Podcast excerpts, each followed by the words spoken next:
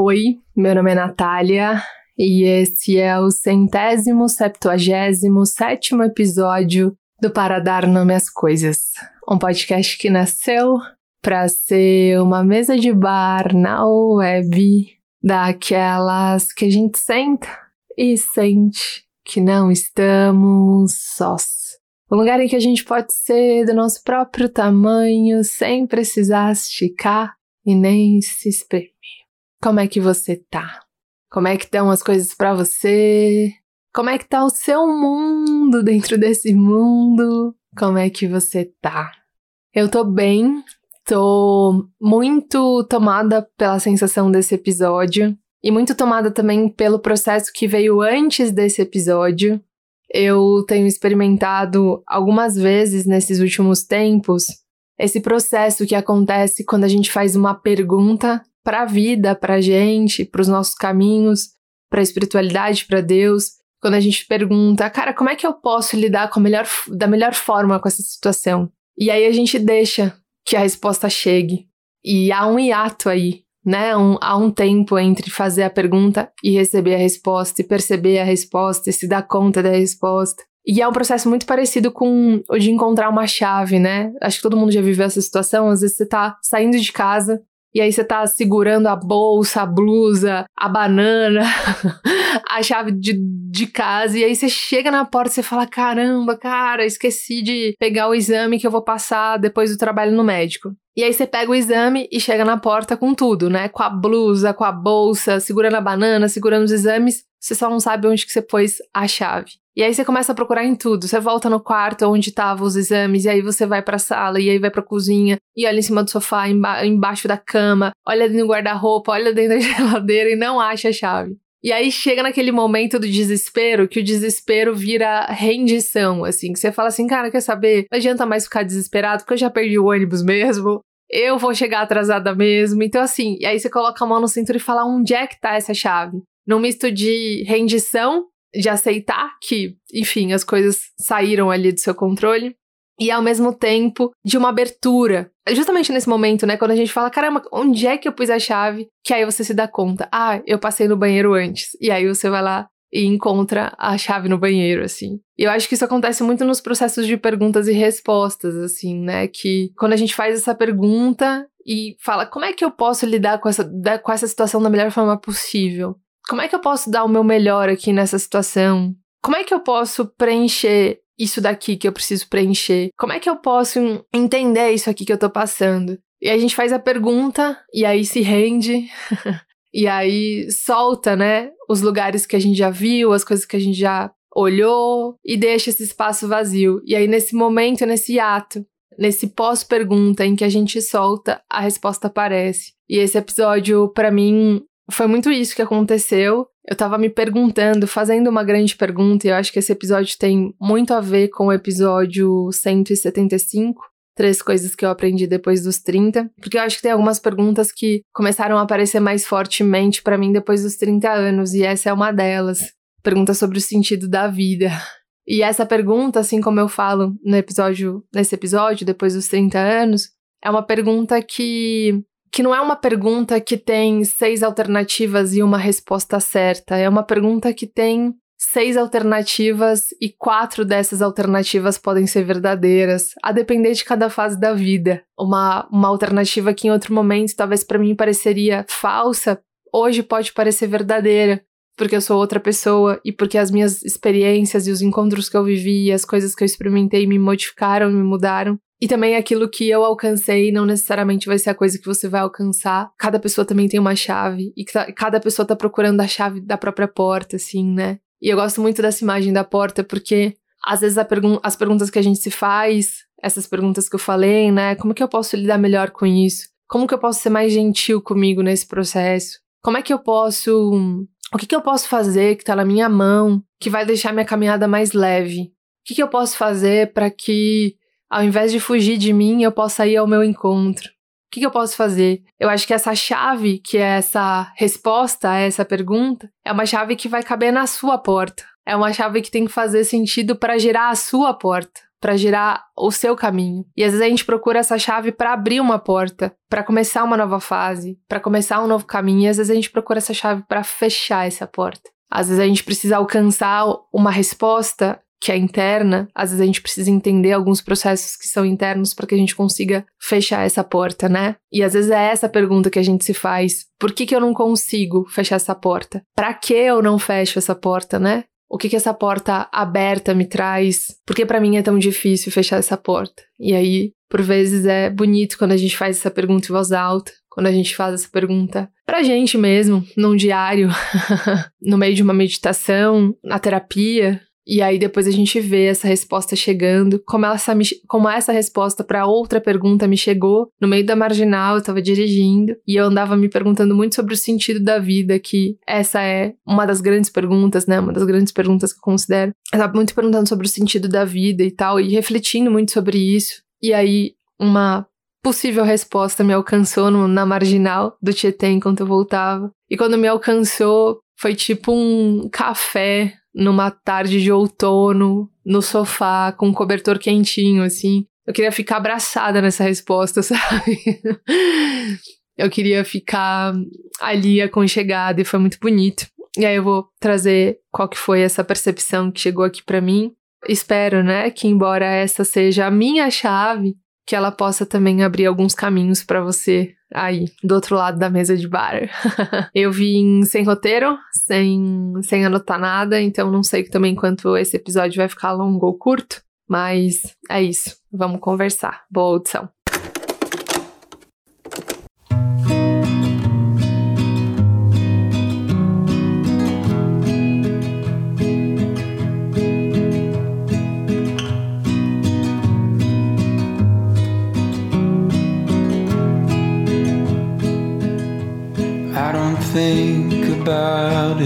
Esses dias eu tava na marginal do Tietê, não me lembro de onde que eu tava voltando, não me lembro. Mas dias atrás eu tava na mesa de casa tomando café e eu tava pensando, refletindo sobre o sentido da vida.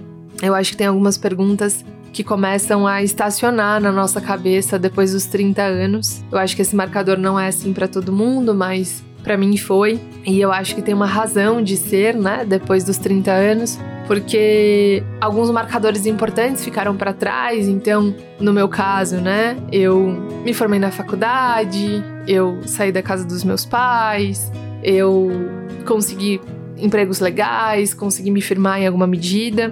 E não é assim para todo mundo, não é essa linha que todo mundo deve perseguir. Não sou o exemplo de, de alguém que tenha 30, 30 e poucos anos, não sou.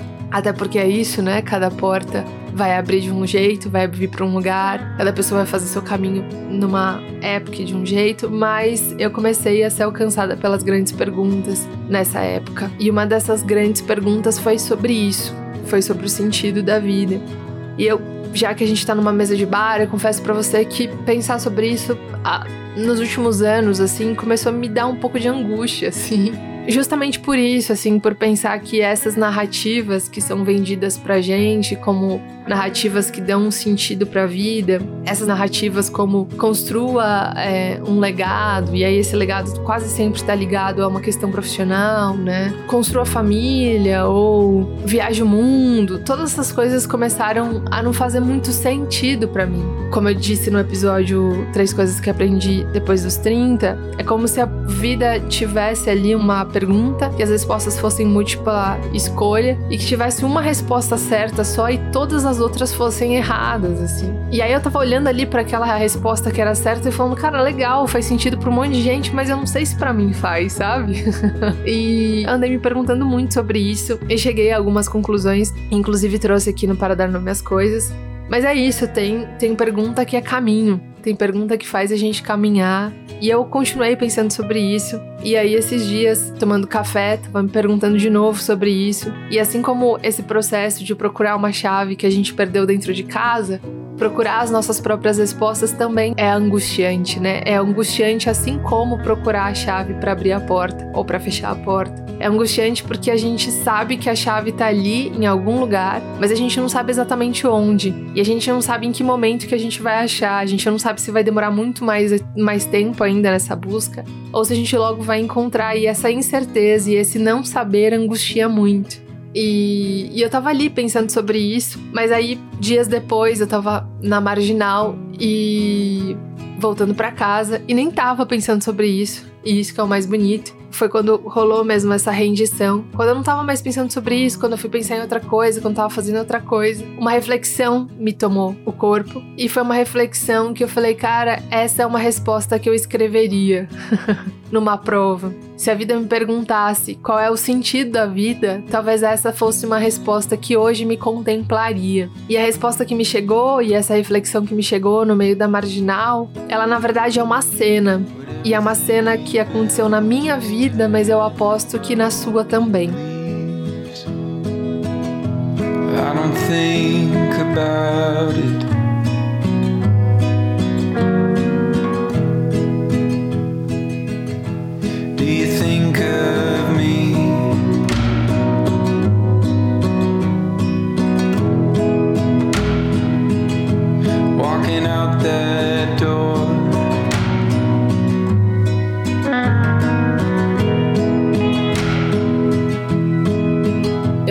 Quando eu tinha uns 9, 10 anos, eu, eu tenho uma memória dessa época, né? A gente, eu e as minhas amigas de 9, 10 anos, a gente descia no hall de um dos prédios do condomínio que a gente morava para brincar de boneca, para brincar de casinha.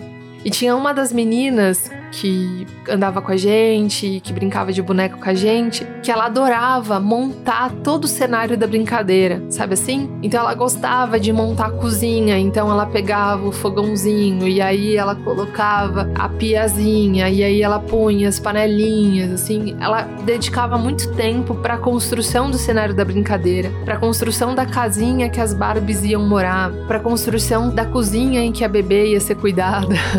e eu lembro que eu não gostava muito dessa construção toda. Eu queria logo brincar, queria chegar e logo brincar. Essa construção toda, ela me cansava um pouco, mas como era muito importante para ela e como eu queria brincar com ela, eu topava a construção. Eu topava brincar. E eu lembro que a gente passava um tempo ali e demorava muito tempo a construção. A construção levava um tempão para acontecer e só depois a gente brincava. Mas aí na marginal eu tava lembrando disso, lembrando da construção, lembrando de quanto a gente brincava.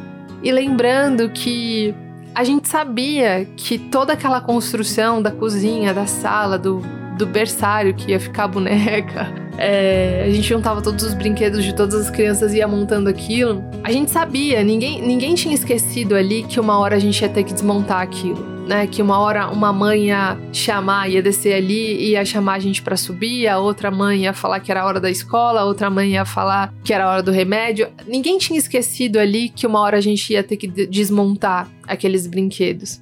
Mas nem por isso a gente achava que não valia a pena brincar. Mas nem por isso a gente achava que não valeria a pena construir aquela cozinha, para brincar naquela cozinha, para se divertir naquela cozinha. E aí no trânsito eu fiquei pensando sobre isso. Eu fiquei pensando sobre o sentido da vida, assim. Porque por vezes é, eu pensava nesses grandes marcadores, né, que atribuem os, aos, o sentido da vida. Então, essa coisa de construa um legado, ou sei lá, viagem em todo, todos os países do mundo. E eu ficava, mas, né, tipo, nada disso, assim, vai nos, é, nos livrar da finitude. Nada disso vai nos salvar do fato de sermos mortais.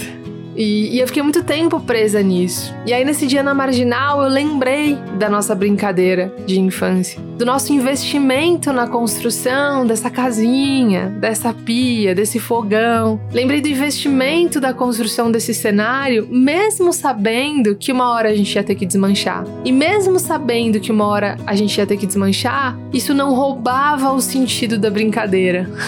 e eu achei tão bonito pensar nisso, cara, porque eu fiquei cara, isso vale muito pro sentido da vida, mas vale muito pro sentido das relações também, né?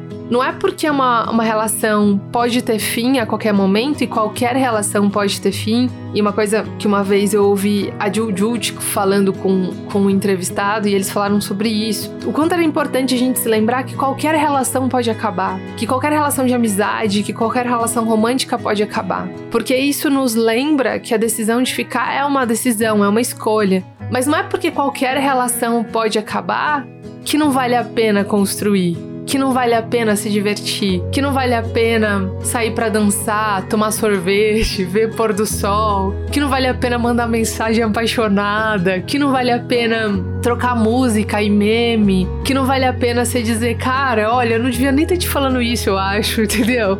Mas eu gostei muito de você, apesar da gente estar no segundo encontro. Não é porque a gente sabe que o outro pode ir embora, não é porque a gente sabe que a gente pode ir embora, não é porque a gente sabe que amanhã ou depois o que a gente tem pode ser outra coisa, que não vale a pena investir na brincadeira.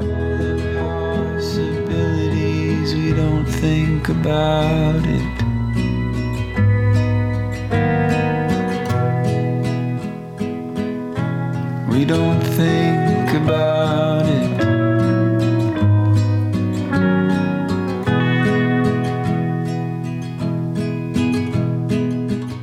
Eu fiquei pensando muito nisso, assim, né? Não é porque a brincadeira vai acabar e vai. Uma hora vai acabar para todos nós, que não vale a pena investir na brincadeira, que não vale a pena se divertir e se envolver e se emocionar e se entregar e sentir tudo que dá para sentir enquanto a brincadeira não acabar, né?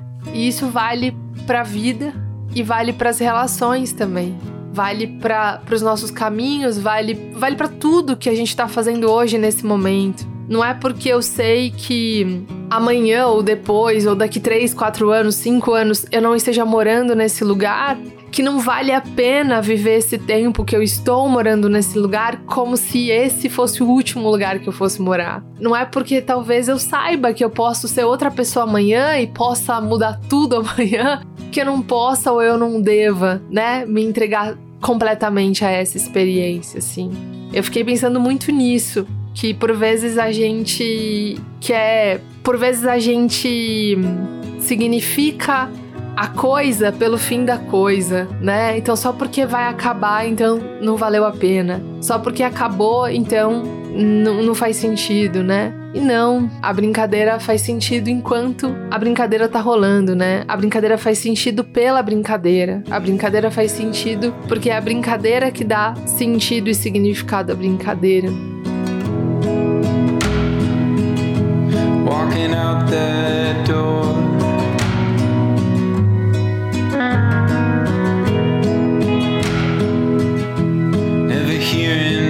talk to myself in the morning anymore.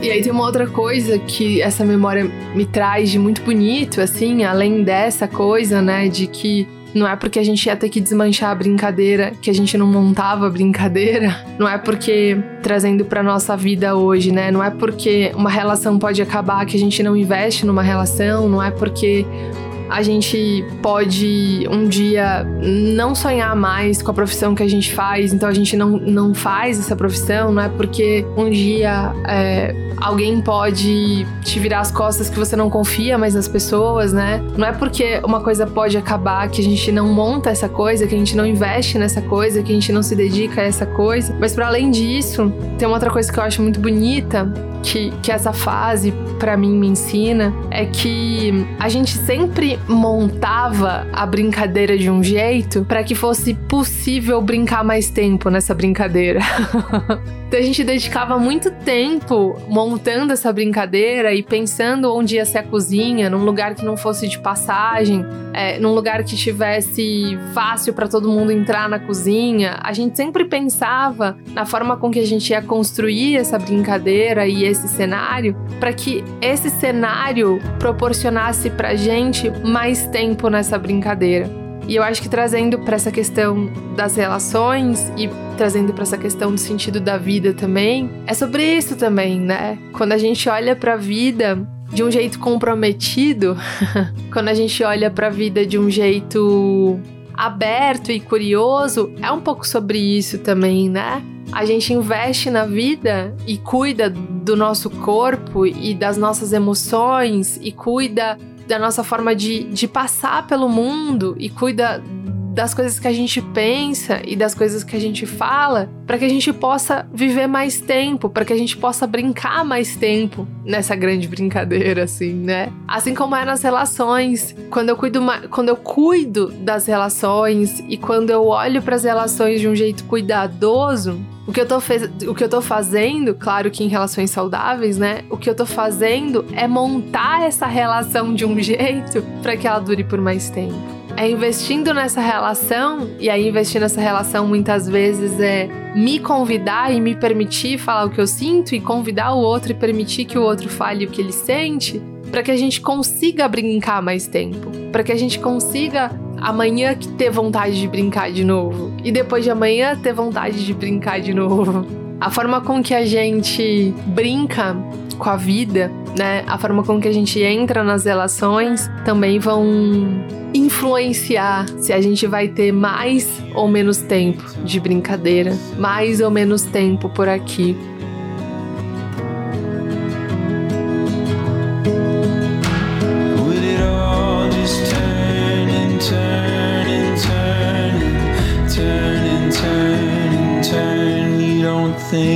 about it.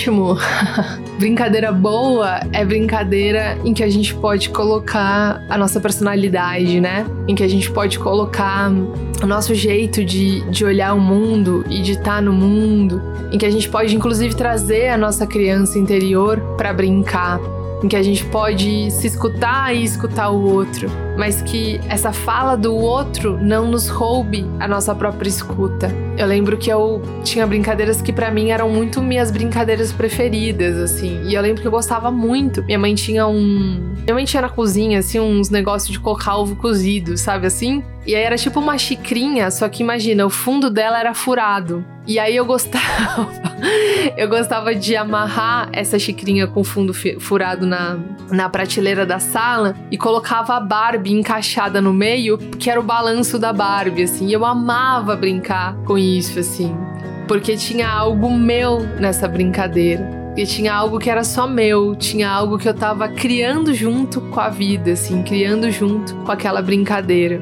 E eu acho que isso é uma boa coisa de pensar também. Que brincadeira boa, vida boa, né? Relações boas são aquelas em que a gente pode criar junto, né? Que a gente pode brincar junto que a gente pode se levar para aquilo e se enxergar naquilo e se reconhecer naquilo e se ver naquilo e que a gente também pode abrir espaço para que o outro se veja, para que o outro se sinta, para que o outro se ouça, né? É isso, gente. Eu eu tenho pensado muito nisso desde que eu pensei nisso.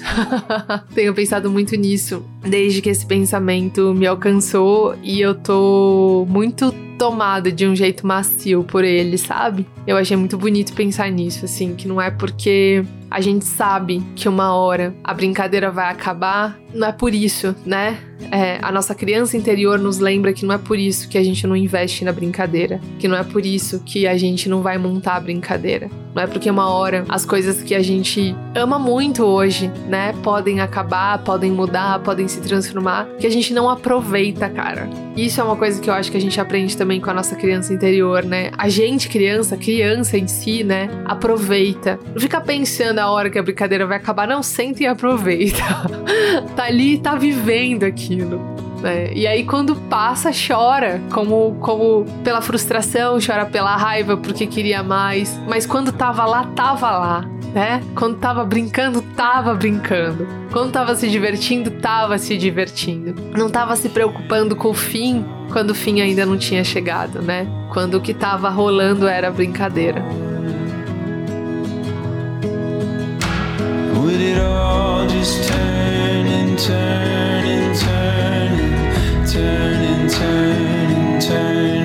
don't think about it.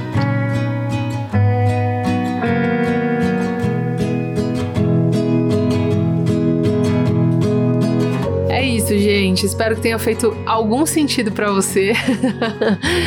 assim como fez muito sentido para mim. É isso, foi um pensamento. Falei da, da infância, falei da criança interior e que veio quase como um como uma novidade, assim, como um olhar ao mundo de novo, assim, sabe? Tem uma frase no livro Clarissa que eu gosto muito. O, o autor diz que a Clarissa olhava para o mundo como se ele tivesse sido recém-inaugurado. e, e esse pensamento e essa compreensão me trouxe essa sensação, assim, de reinauguração, de inaugurar de novo, né? De ver as coisas de um, de um outro olhar, assim. E foi uma sensação muito boa. Espero que tenha te causado uma boa sensação, ou te feito uma boa companhia, ou te ajudado a olhar e procurar as suas chaves. De repente, quem sabe, destravado algumas portas ou ajudado a fechar outras, mas que, sobretudo, tenha te colocado ou te inspirado, te feito companhia nessa busca, né? Que sim, essa busca pelas respostas que são nossas e que ninguém vai poder dá-las por nós, né? E que também não tem certo e errado, porque para cada pessoa a resposta vai ser uma. é um processo angustiante, é um processo que, que requer busca e coragem, mas que quando a gente encontra também é muito lindo, assim. E é muito bom se demorar quando a gente encontra. É muito bom poder celebrar quando a gente encontra e se encontra. I don't think about it.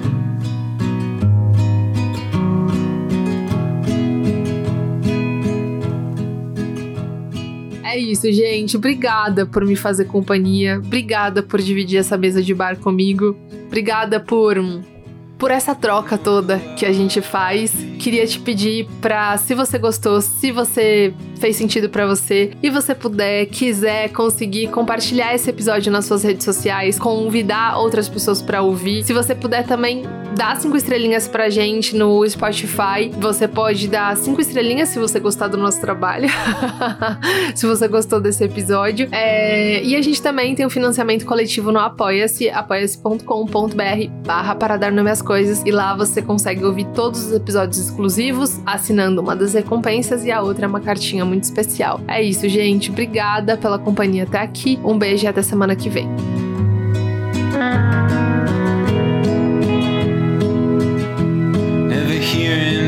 talk to myself in the